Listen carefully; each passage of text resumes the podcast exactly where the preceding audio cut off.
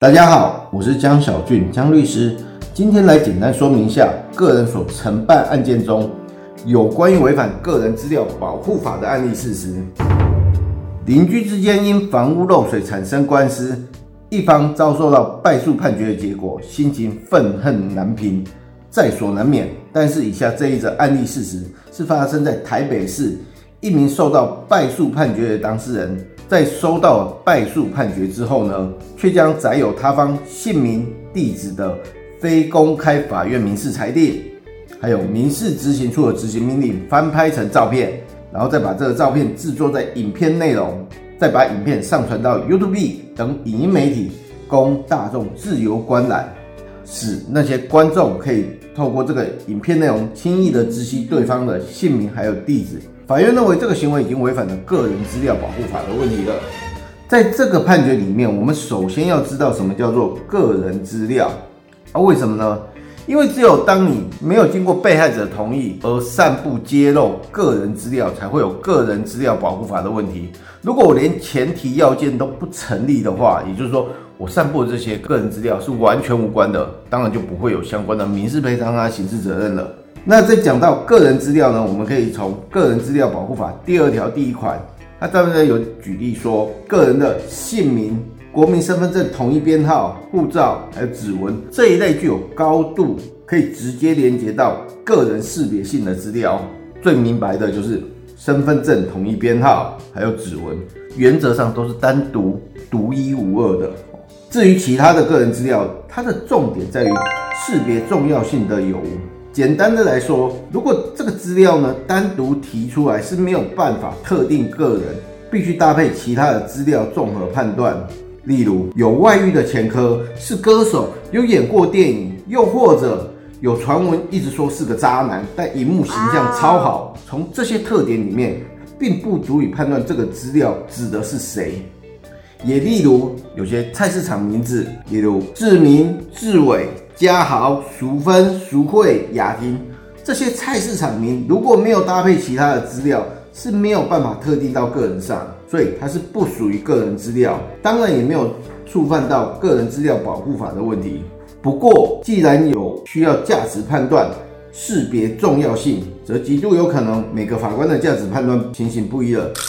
在最有名的案例事实，应该算是手机门号的电话号码。到底算不算是属于个资呢？我们在台北地方法院一百零三年度数字第两百五十五号民事判决，这个内容有点长，先念给大家听一听。判决内容有写说，行动电话号码仅为数字的组合，无法直接识别特定个人，因而行动电话申办基无资格限制，是一人同时拥有多数门号者，甚或借用冒用他的名义。亦或虚捏身份，亦在所多有，故行动电话不易与其他资料对照组合连接方式而识别特定个人，亦不具间接识别性，非属个资法第二条第一款锁定个人资料，而电信业者并无法直接识别特定个人，纵与电话号码相结合。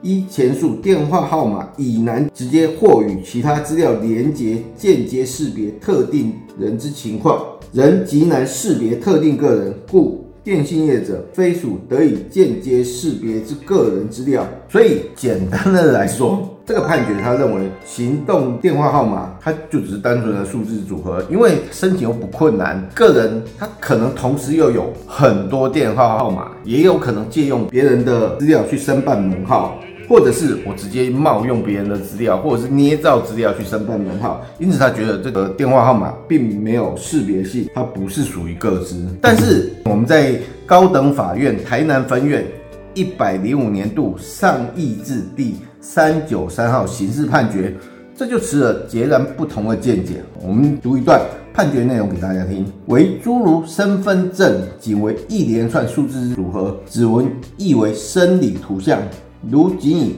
透过一连串数字组成，并不足以识别特定之人，区别是否为个人资料法所规范之个人资料，无意架空该法保障个人人格权之意志。再者，近年来随着行动电话的普及，手机通讯与现代日常生活中的重要性日增，对于行动电话的存在感亦与日俱增。缺少行动电话与外界联系，无疑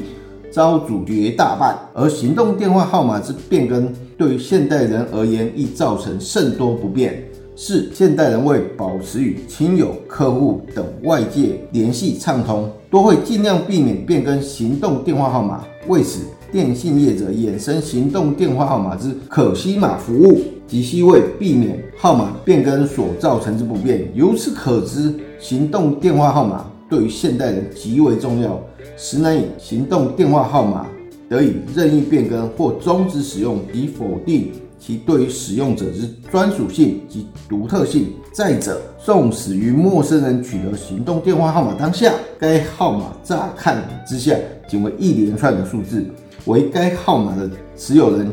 于当时仅有一人，以其为凭据，直接即可与该人连接。而识别出特定个人，该特定人自得借由行动电话号码由群体中予以区别。四，该资料在群体中显然对于某特定人具有专属性、独特性。换言之，与取得号码之人拨打该号码时，即得直接与行动电话号码之持有人相联系。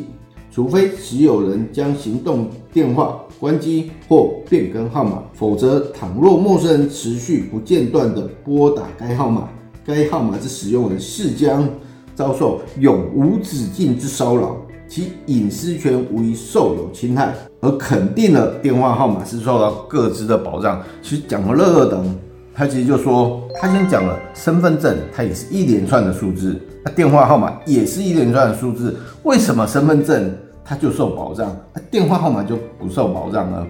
哦，然后第二点，他就说了，现在的手机门号对于个人的使用需求性越来越高，也就是说，我如果一个门号用久了，我会不会随随便便的把它变更呢？其实是不会的。我会尽量避免，可能过几天就换个门号，过几天换门号，因为这样会造成我以往的朋友很难去联系。也就是说，再加上啊，他现在也提供了所谓的西码服务，所以他间接的去说明，哎，行动电话其实对对现代人使用的变更日渐的重要啦，应该是说非常的重要。而且他又强调了，那个号码的持有人也就只有一人，也就是说，当你拨打那个电话。原则上就是那个电话号码的持有人，他会接这个电话，那只有他会接这个电话，再加上前面那些理由，所以这法院认为说，从隐私权的保障里面，他认为电话号码也该是受保障的。你看哦，就像识别重要性这个要件，在电话号码里面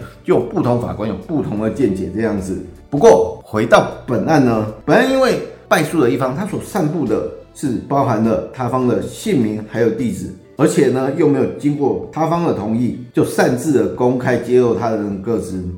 就已经直接侵害到了对方的隐私权，自然就有个人资料保护法的民事赔偿，还有刑事责任。建议遇到类似的情形，还是要找专业的律师寻求建议啊。俊腾法律事务所江小俊律师关心您，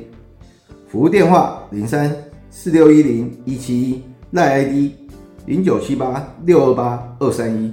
以上述述均为俊腾法律事务所江小俊律师版权所有。我们下次见，拜拜。